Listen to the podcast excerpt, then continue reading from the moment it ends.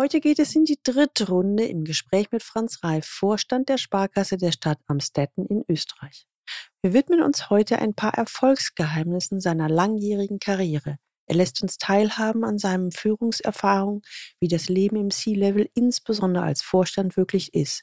Ein echter Erfahrungsbericht. Erstens die unterschiedlichen Rollen als Führungskraft im Rückblick. Was waren die größten Herausforderungen? Wie hat er sie gelöst?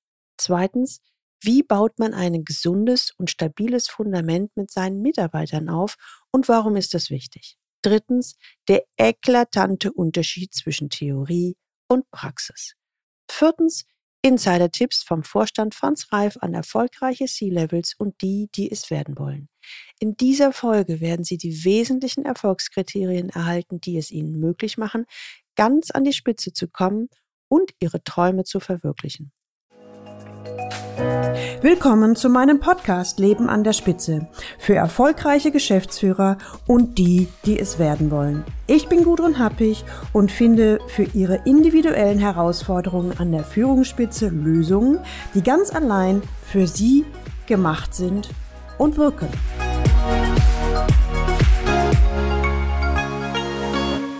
Sie können sich noch an Franz Reif, Vorstandsmitglied erinnern, in Folge 81 berichtete er über seinen Einstieg als erfahrener Vorstand im neuen Unternehmen.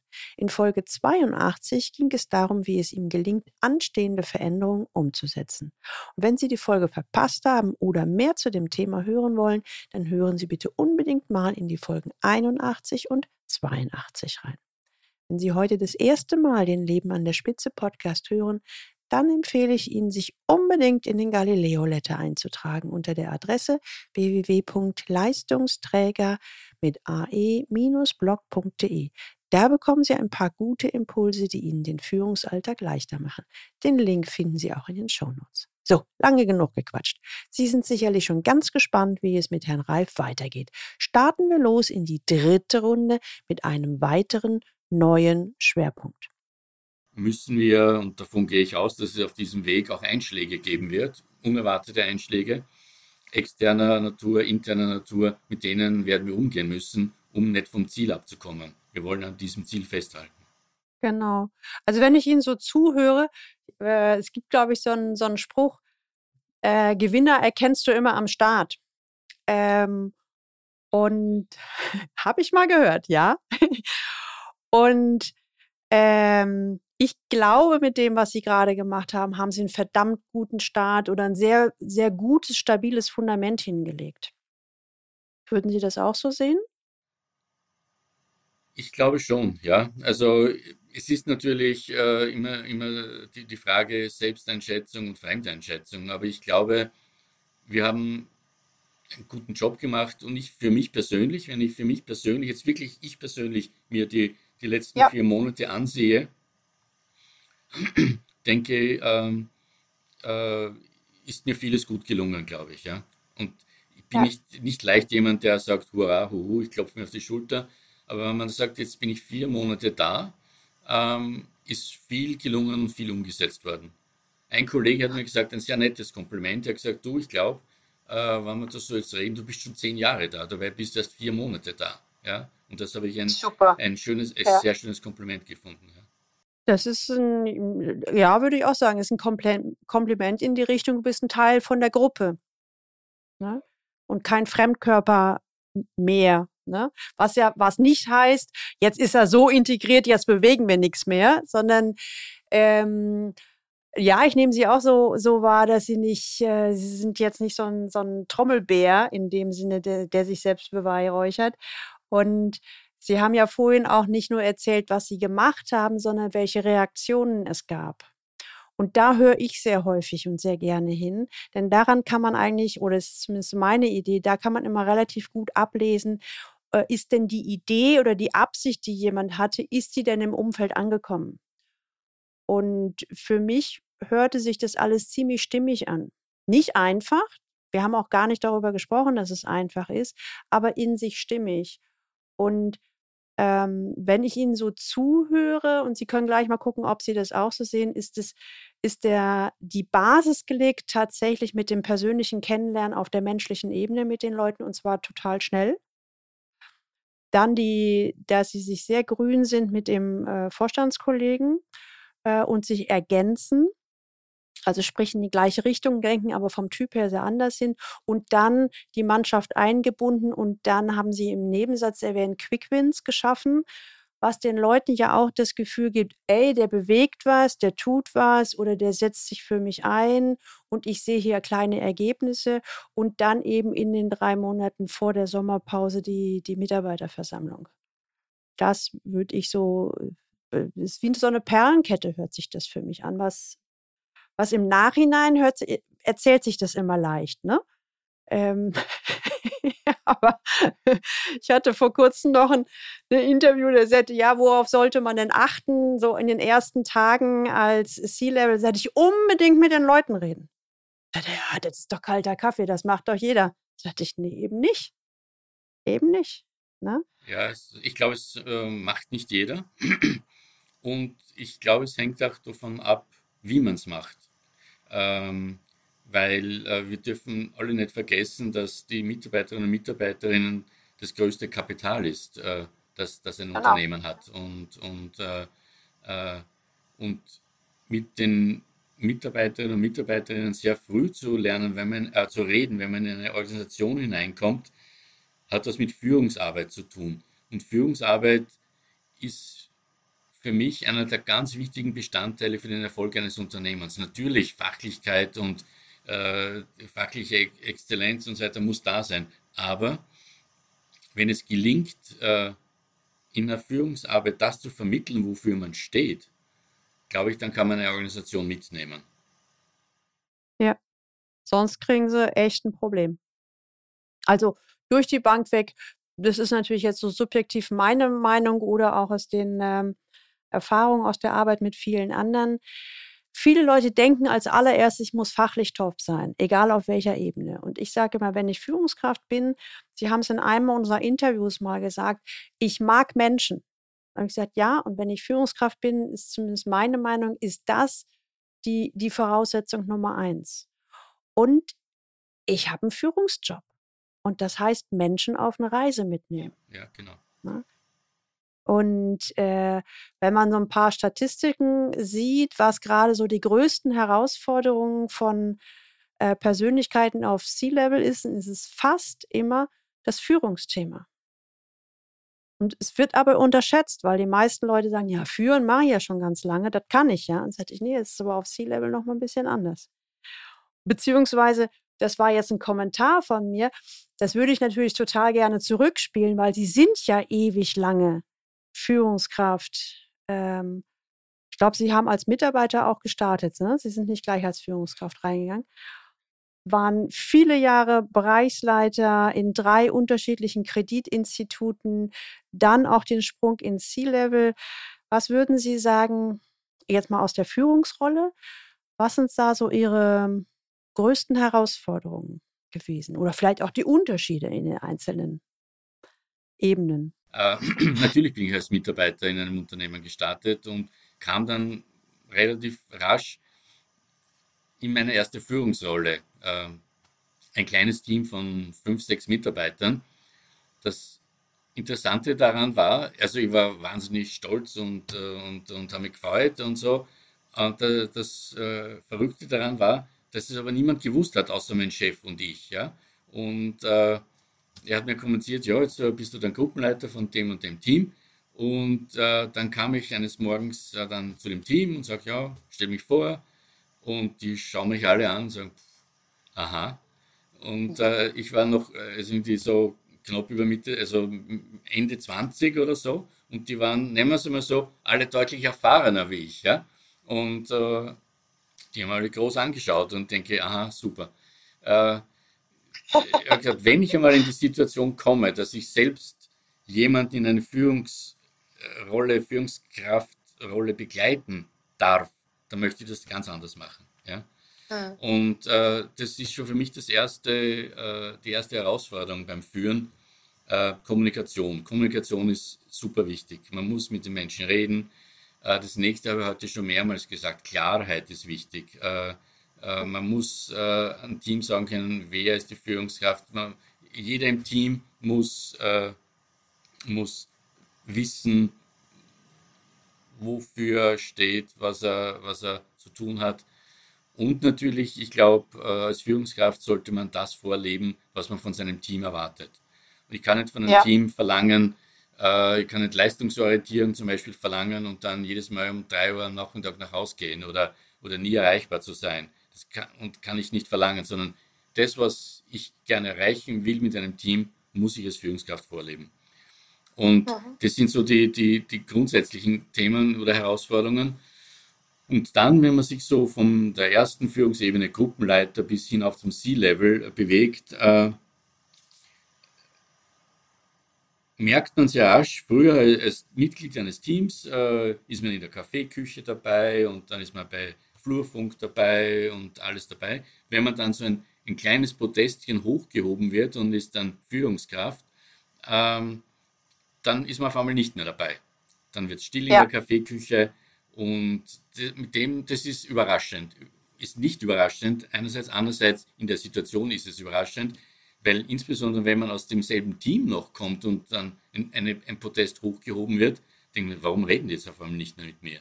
Ne, und vor allen Dingen, wenn man das, wenn einem es vorher keiner gesagt hat, ne? Also dann, dann, also meistens ist dann ja so der erste Gedanke, na, wenn die nicht mehr mit mir reden, dann muss ich ja was falsch gemacht haben.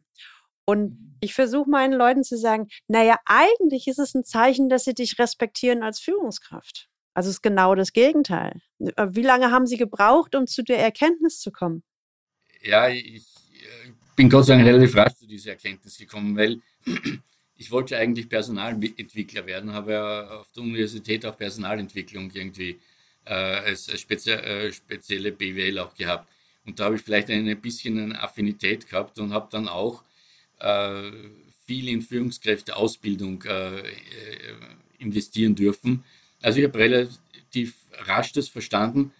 Trotzdem ist es ein, ein, ein Gefühl geblieben in, den ersten, in der ersten Zeit, wo ich sage, es ist logisch, dass es so ist, aber es ist mir nicht angenehm. Ja. Ja. Ja. Ah, das ist dann natürlich, äh, geht dann über die Zeit weg und wenn man dann äh, irgendwann mal dann Abteilungsleiter, Bereichsleiter oder gar Vorstand wird, stellt man fest, mit jedem Stück äh, wird man ein, ein, Stück noch einsamer. Ähm, das ist einerseits auch gut so, weil man kann nicht alles mit der Organisation teilen in, für den Bereich, den man verantwortlich ist. Das kann man nicht alles teilen. Das gehört, ist Teil der, der Job Description.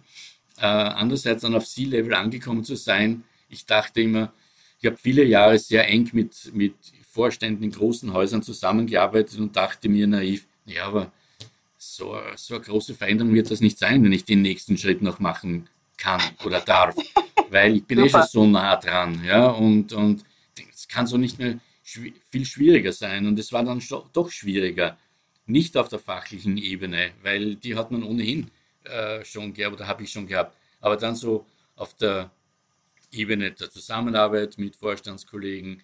Äh, wer ist wie, wer steht für was, wie ist das Netzwerk im Unternehmen, wie handeln die, äh, auf einmal handelt man als Geschäftsführer eines Unternehmens. Das sind alles Themen, die, die, äh, die äh, dann doch äh, natürlich zu bewältigen sind, überhaupt kein Thema, aber doch etwas überraschend waren zu Beginn absolut. Es ist eigentlich wie, fast wie bei der ersten Führungsrolle. Redet keiner mehr mit mir und ich denke, ich habe was falsch gemacht. Und äh, jetzt, ich fand das eben ganz spannend, dass Sie sagten, so viel Überraschung kann es ja gar nicht mehr geben. Außerdem habe ich mit den Leuten ja zu tun. Ich kenne das alles. Schwupps sind sie in der Vorstands- oder in der C-Level-Rolle und die Welt ist anders. Genau. Ne? Und war das ähm, ich, ähm, ganz häufig ist dann so der Reflex, dass ich erstmal das tue, mit dem ich früher Erfolg hatte. Nur meistens macht, macht man dann die Erfahrung, ah, da hatte ich an der Ebene drunter Erfolg, aber jetzt geht es um was anderes. Ja, ja, also das muss man schnell oder muss man schnell lernen und ich denke, das habe ich auch lernen müssen, äh, weil mhm. äh, eine Organisation ist ja intelligent, ja, weil äh, dann springt, wer, springt jemand äh, in diese Vorstandsrolle oder C-Level hinauf und was passiert dann in der Organisation? Da gibt es dann findige Kollegen und Kolleginnen, die dann klassisch das Prinzip Rückdelegation betreiben. Die sagen, nö, das hast doch du, kannst doch du erledigen. Ja? Und warum? Weil man diese Themen fachlich in der Vergangenheit alle abgedeckt hat.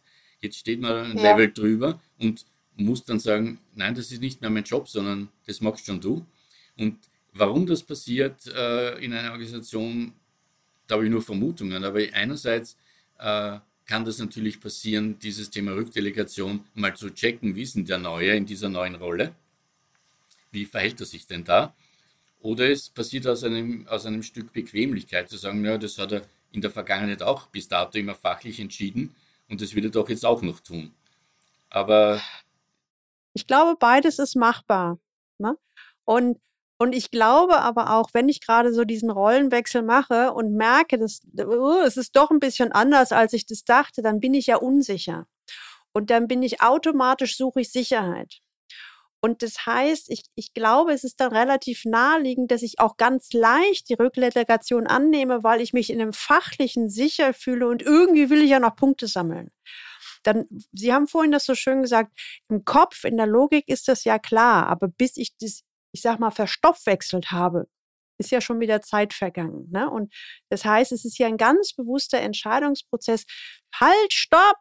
ich kriege hier einen Affen auf die Schulter. Nein, das ist gar nicht mehr meine Verantwortung. Jetzt muss ich das wieder zurückpacken, weil ich bin in einer anderen Rolle. Und das heißt nichts damit zu tun, dass Sie jetzt arrogant, großkotzig oder dominant sind oder sich für was Besseres halten. Nein, es, Sie sind in einer anderen Rolle. Ne? Aber wir reden da jetzt locker drüber. Wenn man in der Situation drin ist, sieht die Welt ein bisschen anders aus. Ne? Absolut, aber ich glaube auch, dass das Thema Rückdelegation nicht nur ein, ein Thema auf C-Level ist, sondern äh, das hat man in, in, in jeder Rolle als Führungskraft, wenn man aus einem ja. Expertenteam rauskommt. Ich habe sowas vor gefühlten 100 Jahren erlebt. Ich kam in einer der Vorgängerbanken als, als einer aus einem Team in eine Führungsrolle und hatte dort eine spezielle Aufgabe, irgendein ein System zu implementieren. Die habe ich dann jemanden anderen in dem Team übertragen und der kam natürlich zu mir und sagt, uh, wie mache ich das jetzt und so. Und hätte mich fast so erwischt, gerade zu sagen, ja, dann gib es mir, dann mache ich schnell. Aber dieser Versuchung habe ich widerstanden. Und es war ein großartiger Lernprozess. Zu sagen, zu sagen, nee, äh, ich gebe dir mehr Zeit, das magst du jetzt bitte selber. Obwohl es ich selber schneller gekonnt hätte, was klar ist, weil ich Jahre daran gearbeitet habe. Mhm. Ja. Ist ja super. Ähm, vielleicht haben Sie noch so ein paar Hindernisse oder Herausforderungen, die Sie bei dem Rollenwechsel jeweils mitgekriegt haben? Also eins ist jetzt Rückdelegation, was über alle Führungsebenen geht, aber vielleicht ein paar typische im Bereichsleiterlevel, ein paar typische im C-Level. Und ich wäre ja total, würde gern Mäuschen spielen. Wie haben Sie die gelöst? Ja, ich glaube, es, es, es sind fast auf, auf, auf jedem Level ähnliche Themen, die, die, äh, die passieren. Natürlich dann, je höher es geht, desto ausgeprägt, aber es geht dann natürlich äh, auch um Positionskämpfe in einem Unternehmen. Es geht um, äh, wie stellt sich jemand äh, im Unternehmen dar? Äh, ist es nur, um seine eigene Entwicklung sozusagen zu fördern und, und äh, um einen nächsten Schritt zu machen? Oder agiert er immer im Best Interest of the Company, wo er sagt, okay, ich stelle mein Tun wirklich äh, ähm, dem Unternehmensziel äh, hintan sozusagen oder unterstütze das Unternehmensziel. Es, solche Themen gibt es auf jedem Level und natürlich auf, auf, auf Vorstandsebene ist das ein ganz schwieriges Thema, insbesondere wenn man das erste Mal in seine Rolle kommt. Dann weiß man nicht, wie agieren die Kollegen, äh, wie sind die schon miteinander vernetzt, äh, da möchte man ja nichts falsch machen, äh, etc. Und das ist äh, ganz schwierig und das, ich glaube, da gibt es kein richtig und kein falsch. Da trifft man Entscheidungen unter Unsicherheit. Man muss sich für einen Weg entscheiden, mit dem man persönlich gut umgehen kann. Aber eine absolute Wahrheit oder eine Betriebsanleitung für so etwas gibt es nicht. Hm. Fällt Ihnen vielleicht eine, ich nehme ein Stichwort raus, Entscheidung treffen unter Unsicherheit, finde ich ein ganz, ganz wichtiges, extrem unterschätztes Thema. Hm, fällt Ihnen vielleicht eine konkrete Situation ein und wie Sie da rausgekommen sind oder wie Sie damit umgegangen sind? Ja, also da, da Kann ruhig eine kleine sein. Ja, also da fallen mir einige ein, aber zum Beispiel eine ganz am Anfang meiner Berufslaufbahn, da war ich Geld- und Devisenhändler Mhm. und äh, der Chefhändler geht in die Mittagspause und sagt, naja, Franz, jetzt äh, magst du diese, diese Position, das waren Dollar Peseten, waren das, ja, Kassahandel. Ja, und dann kommt eine Anfrage von einer anderen Bank und ich musste erstmals ganz alleine entscheiden, weil der Chefhändler nicht da war. Und habe äh, entschieden, habe einen Fehler gemacht und da kriegt man Schweißausbrüche und äh, niemand, der am Handelstisch gesessen ist, kann das nachvollziehen, wenn man auf einmal eine falsche Handelsposition auf dem Buch hat. Ja, wie ich rausgekommen bin, äh, ja, geradeaus, äh, sofort kommuniziert, gesagt, ja, ist passiert äh, und äh, wird mir nicht mehr passieren. Super. Schönes Beispiel für un unter der Überschrift Fehlerkultur. Absolut, ja, Ja. absolut, ja. Ne, und äh, eigentlich wie, ähm, passt es ja, äh, darf man Klarheit zu Ihrem Lebensmotto ähm, hochstilisieren? Also, weil ich höre das ziemlich häufig, dass Ihnen Klarheit so wichtig ist und auch da haben Sie das eingesetzt. Ja, also ist mir, ist mir wahnsinnig wichtig, ist mir wahnsinnig wichtig. Es, mit Klarheit ist auch viel verbunden. Also das heißt, mit Klarheit ist auch authentisch sein, ehrlich sein, äh, empathisch sein verbunden. Also ist für mich nicht nur die nackte logische Wahrheit, sondern äh, da gehören viele, viele Dinge dazu. Äh, ähm, und und äh, wenn man auch in schwierigen Situationen Klarheit hat, kann man sich orientieren und kann äh, Strategien erarbeiten, Möglichkeiten arbeiten, wie man aus einer schlechten Situation wieder rauskommt oder eine gute äh, Situation noch besser macht, etc. Ja, Sie können vor allen Dingen einen Weg finden, ja, genau. ne? Weil Sie ja, Sie hängen ja nicht im Suft, sondern Sie haben ja da eine klare Linie vor sich. Und ich glaube, mit der Art und Weise lernen Sie auch sehr schnell Ihr Umfeld kennen. Also es wird Leute geben, die mit dieser Klarheit gut klarkommen und das können dann richtig gute Buddies für Sie sein. Dann werden Sie ganz viel bewegen können. Und ich mache immer wieder die Erfahrung, es gibt tatsächlich ein paar Menschen, die mit Klarheit nicht gut klarkommen. Das sind aber zumindest in meiner Erfahrung sehr häufig Leute, die auch eigene Hidden Agenden haben. Das heißt, damit die ihr Spiel umsetzen können, tun die so ziemlich alles, um Klarheit zu verhindern. Und das sind aber mit Sicherheit nicht ihre besten Freunde. Ja, ganz sicher nicht, ja. Ja. Herr Reif, haben Sie ein Erfolgsgeheimnis? Falls ja, ähm, was ist das?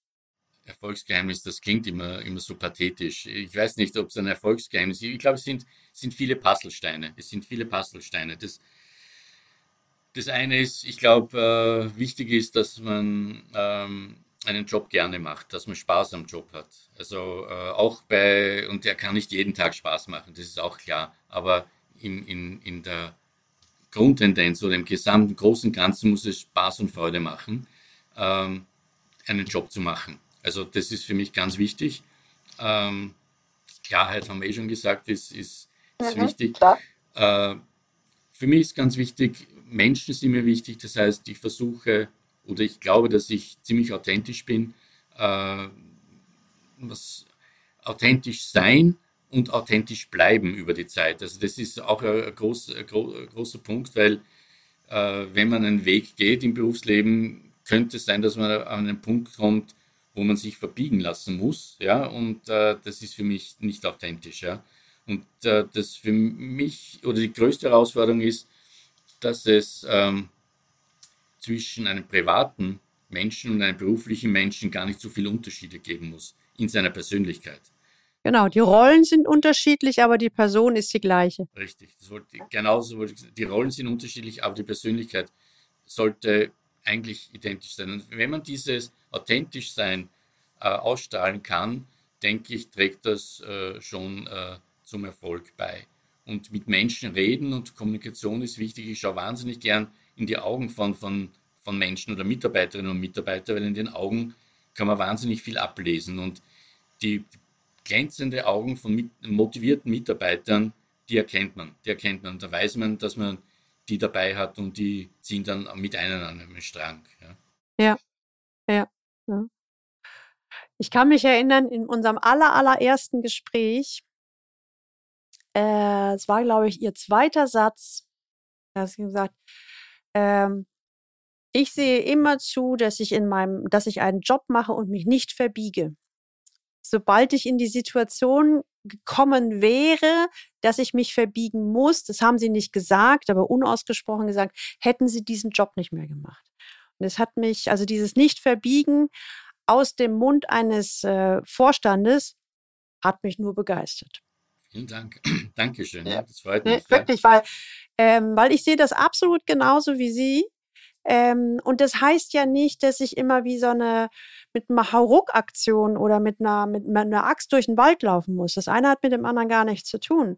Aber ich erlebe, dass ganz viele Menschen glauben, insbesondere wenn sie an die Spitze kommen, sie müssten ein anderer werden äh, oder, äh, oder eben sich verbiegen, um eine Chance zu haben, erfolgreich zu sein. Und ich finde ich es total toll, dass Sie das als Geheim, äh, Ihr Erfolgsgeheimnis zeigen, weil ich sage auch in meiner eigenen Biografie, genau das Gegenteil ist der Fall. Ne? Je klarer und je echter ich bin und lerne meinetwegen auf der Klaviatur zu spielen oder auch lerne natürlich die Geheimnisse meiner Rolle kennenzulernen und auch mit unterschiedlichen Charakteren umzugehen. Das darf ich lernen, aber das hat nichts mit Verbiegen zu tun weil ich habe aus meiner Sicht ab dem Moment, wo ich anfange, mich zu verbiegen, habe ich keine Ausstrahlung mehr. Wie, wie sehen Sie das? Ja, das, das sehe ich ganz genauso. Es ist, es ist ähm, faszinierend zu sehen, wenn man quasi zu einem Team kommt, wenn man mit Leuten redet, wenn man Mitarbeiterveranstaltungen macht äh, und man merkt, man merkt sofort als Vortragender, hat man Kontakt zu den Menschen oder hat man nicht? Das merkt man binnen 30 Sekunden, binnen einer Minute sieht man das in den Augen. Ja. Äh, und und äh, wenn das gelingt, dann ist viel passiert und ich, jetzt, ich würde unterstellen, dass mir das recht gut gelingt. Ja. Ich glaube, das war bei unserem ersten Zufallsgespräch, war das schon nach, auch nach 30 Sekunden so. Da, ne? haben wir beide, haben wir uns so die Bälle zugeworfen, dass wir so nach zwei Minuten das Gefühl hatten, wir kennen uns schon ganz lang. Ne? Ja, genau. ähm, Sie haben vorhin gesagt, je höher ich komme, umso einsamer werde ich schon. Das bringt einfach die, die Rolle und die Position mit sich. Mit wem tauschen Sie sich denn aus? Und wenn ja, über welche Themen? Ja, natürlich. Äh, ich glaube, es ist immer themenspezifisch. Einerseits sind es äh, Führungssituationen oder sind fachliche Situationen. Bei den fachlichen Themen ist es natürlich immer, natürlich gilt immer das Bankgeheimnis, das ist eh ganz klar. Aber natürlich, hier bin ich in der vorzüglichen Situation jetzt, in meinem jetzigen Arbeitgeber, kann ich mit meinen Vorstandskollegen mich extrem gut austauschen. Das ist extrem gut. Äh, es ist super, ist nicht selbstverständlich, muss man sagen. Ist nicht selbstverständlich.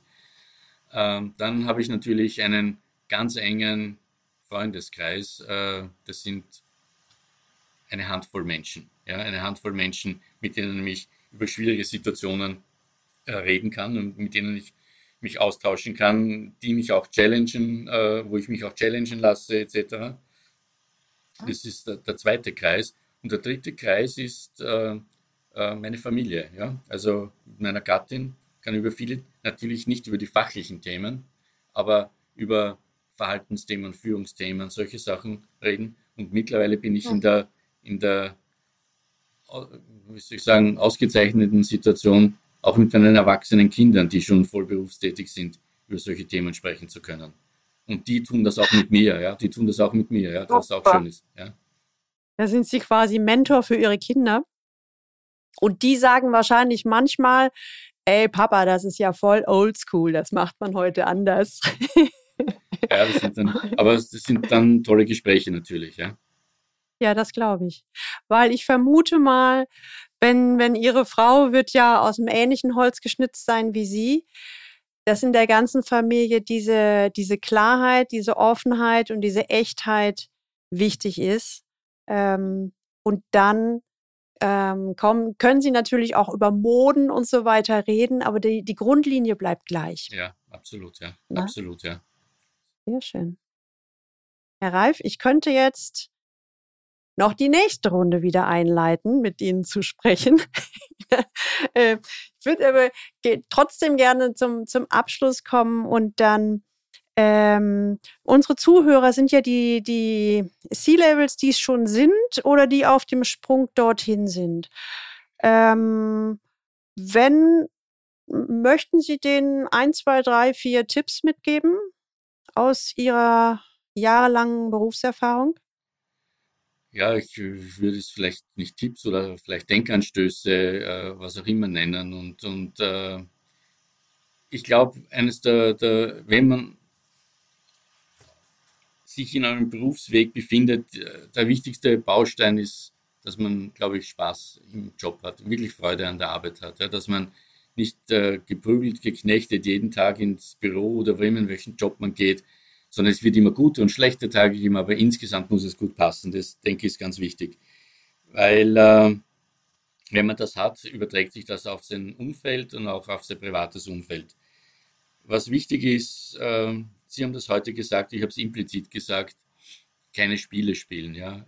Ehrlich mit offenen Karten, äh, authentisch sein, auch empathisch sein, das heißt spüren, äh, wie es Mitarbeitern geht, äh, äh antizipieren, äh, was ein Mitarbeiter oder Mitarbeiterin bewegen könnte. Und ein wichtiger Punkt, äh, den ich wirklich gern mitgeben würde, ist, äh, Mitarbeiter fordern und auch fördern.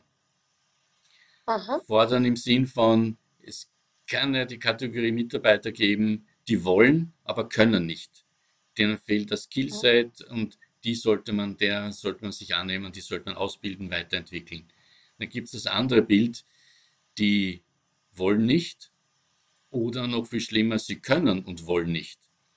Und da kann ich nur den Tipp geben, diesen Mitarbeitern, mit denen muss man ernst reden und ihnen einen anderen Weg aufzeigen, weil das ist äh, nicht gut für ein Unternehmen, weil in einer Organisation immer das Thema Minderleistung dann auftauchen könnte wenn mit Menschen, Mitarbeiterinnen ungleich behandelt werden, wenn Minderleistung wirklich toleriert wird. Und äh, das, äh, für das sollte kein Platz sein. Also fordern, wirklich weiterentwickeln, aber auch fördern. Das ist ein ganz ein wichtiger ja. Punkt für mich. Und am Ende. Ich habe dann gerne das, äh, muss ich gleich ein Beispiel bringen. Ich habe dann gerne das äh, Beispiel von der Apfelkiste. Wenn Sie einen faulen Apfel in der Apfelkiste haben, und wenn ich dann meinen Klienten frage, was, was machst du damit, kommt immer, wahrscheinlich bei Ihnen auch sofort die Antwort, naja, dann nehme ich doch den faulen Apfel aus der Kiste. Und dann sage ich, warum machst du das? Damit der faule Apfel nicht die gesunden Äpfel ansteckt.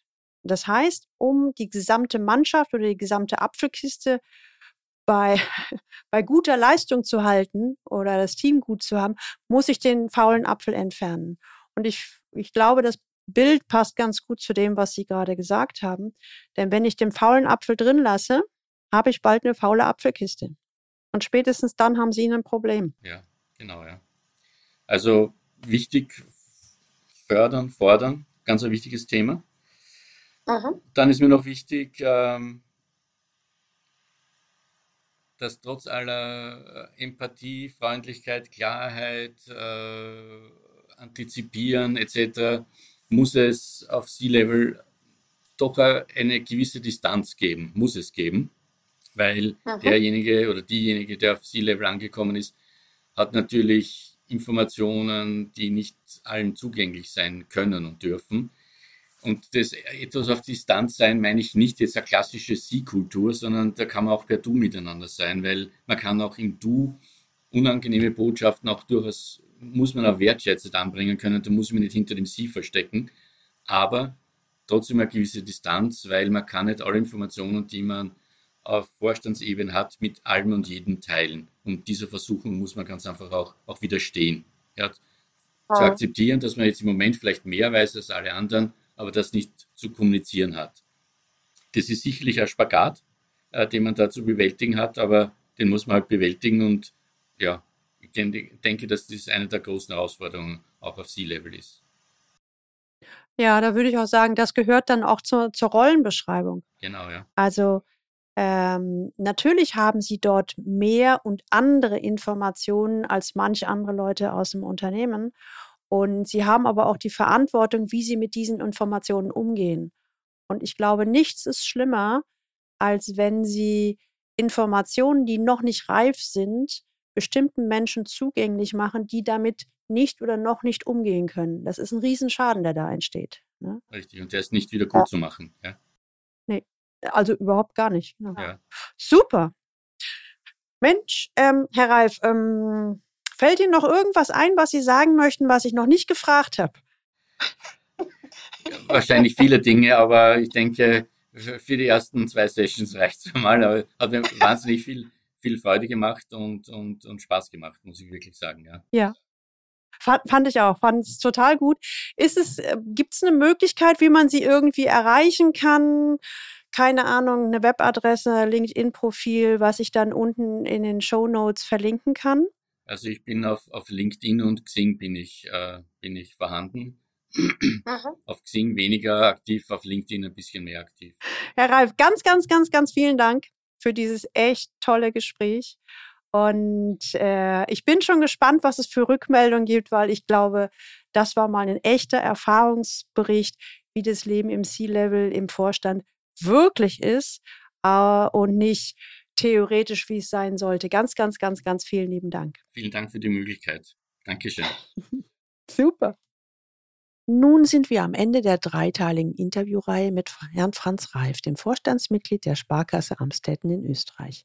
Es war mir eine Freude und Ehre, mit ihm zu sprechen und ich hoffe, es hat Ihnen mindestens so viel Spaß gemacht wie mir.